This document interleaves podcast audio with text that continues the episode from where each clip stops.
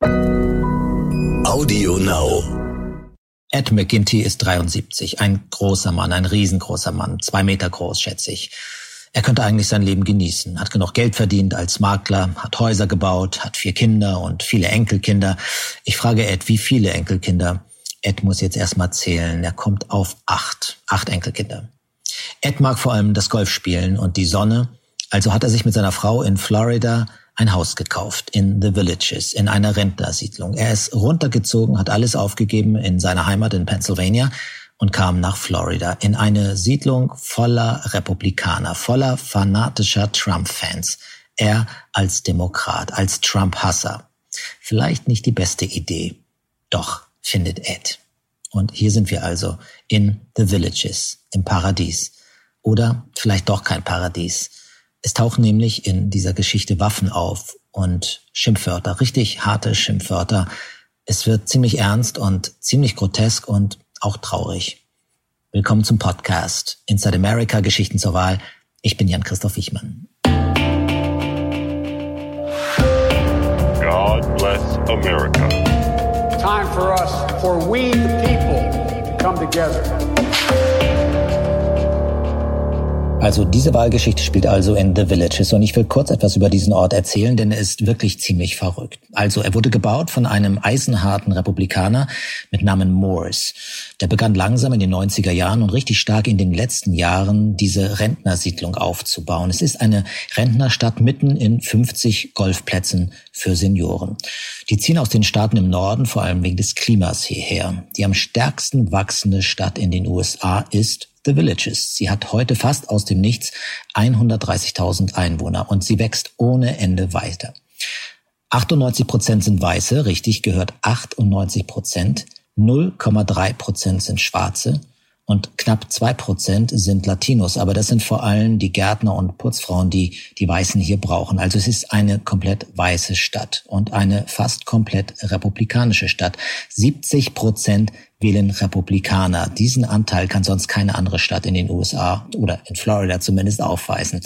Es gibt hier also ziemlich wenige Demokraten wie Ed und nochmal weniger Demokraten, die wie Ed so abgeturnt sind von Präsident Trump. Und das kann nicht gut gehen. Jeden Tag um 4 Uhr stellt sich Ed McGinty an eine dieser befahrenen Straßenkreuzungen in The Villages und er ist da wirklich nicht zu übersehen. Dieser große, starke Mann mit breitem Kreuz und dichten blonden Haaren. Bin mir nicht sicher, ob die so echt sind, aber das sei mal dahingestellt. Der stellt sich also dahin mit seinem Golfwegelchen, denn in The Villages fährt jeder, fast jeder jedenfalls, ein Golfcart. Das sind diese Golfwegelchen, diese Zweisitzer, wo dann hinten die ganzen Golfschläger drin hängen.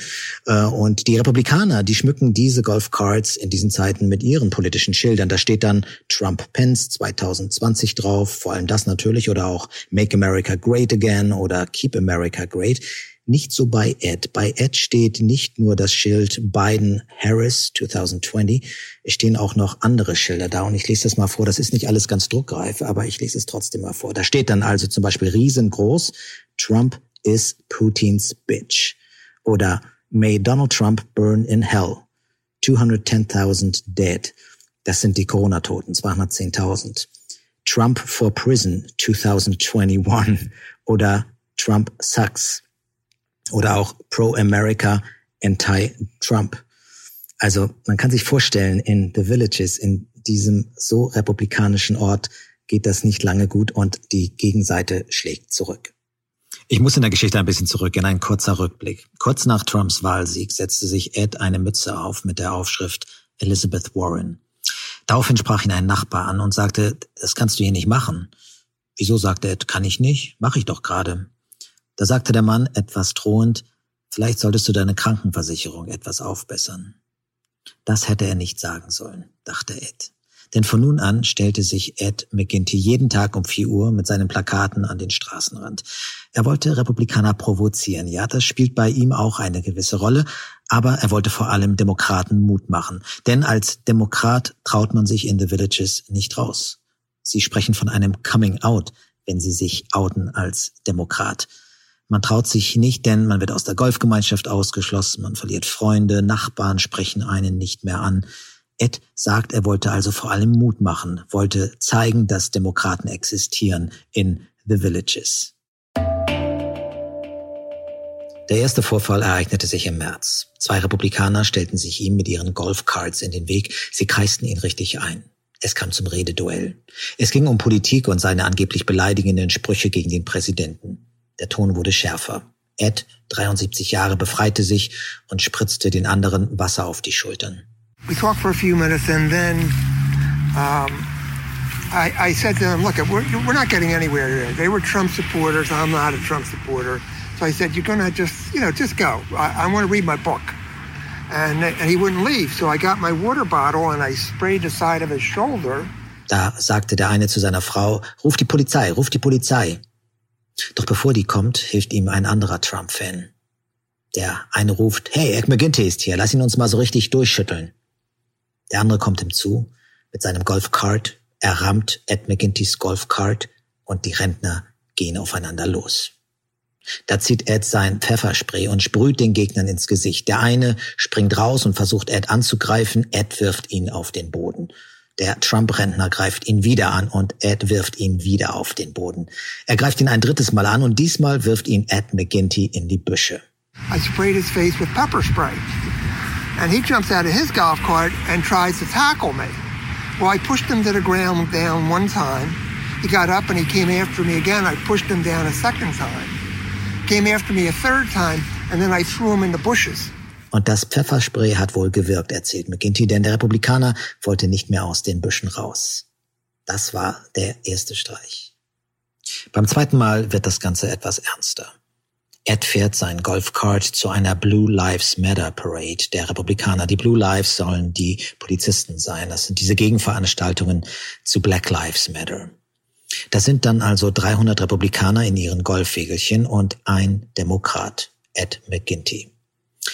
Als Ed da so fährt, springt einer der Republikaner vor seinen Golfkart und Ed muss scharf bremsen. Und während er da so steht, springt der Mann von hinten ihm an den Hals und kratzt ihn. Ed ist Bluter. Blut spritzt, eine Menge Blut. Der Kerl zerrt Ed McGinty aus dem Golfkart. Ed stürzt. Alles ging so verdammt schnell, erzählt er.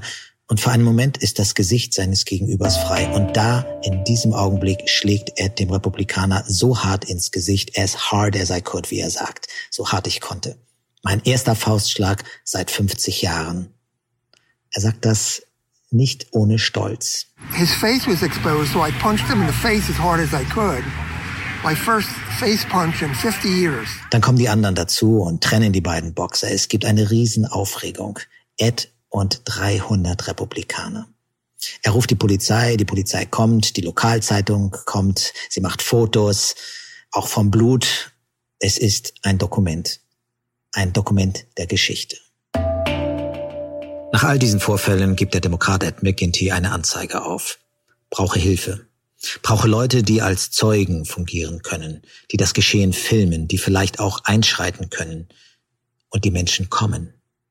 Casey Marr ist dabei, ein Finanzmanager, der Trump für eine Marionette von Putin hält. Und Lynn McKinsey, die auswandern will, sollte Trump nochmal gewinnen. Und noch so einige andere. Sie sitzen da zu fünft oder sechs und schmücken ihre Golfwegelchen und stellen ihre Schilder auf. Und es gibt da heftige Szenen, die wir erleben. Autos fahren vorbei, stoppen kurz. Alte Frauen rufen Babykiller. Männer brüllen Fuck you. Männer drohen mit Schlägen. Frauen, alte Frauen rufen Kommunisten, Sozialisten. Es sind erschütternde Szenen, es sind heftige Szenen, es gibt unendlich viel Hass. Das Ganze mag lustig erscheinen und grotesk, alte Menschen, die sich Schimpfwörter an den Kopf werfen. Aber die Demokraten dort haben Angst, haben tatsächlich Angst, dass einer dieser verrückten, bewaffneten Trump-Anhänger seine AR-15 holt und um sich schießt. Sie sehen das als Widerstand. Sie zeigen Zivilcourage. Sie sind die Widerstandsbewegung gegen Trumpismus in the Villages.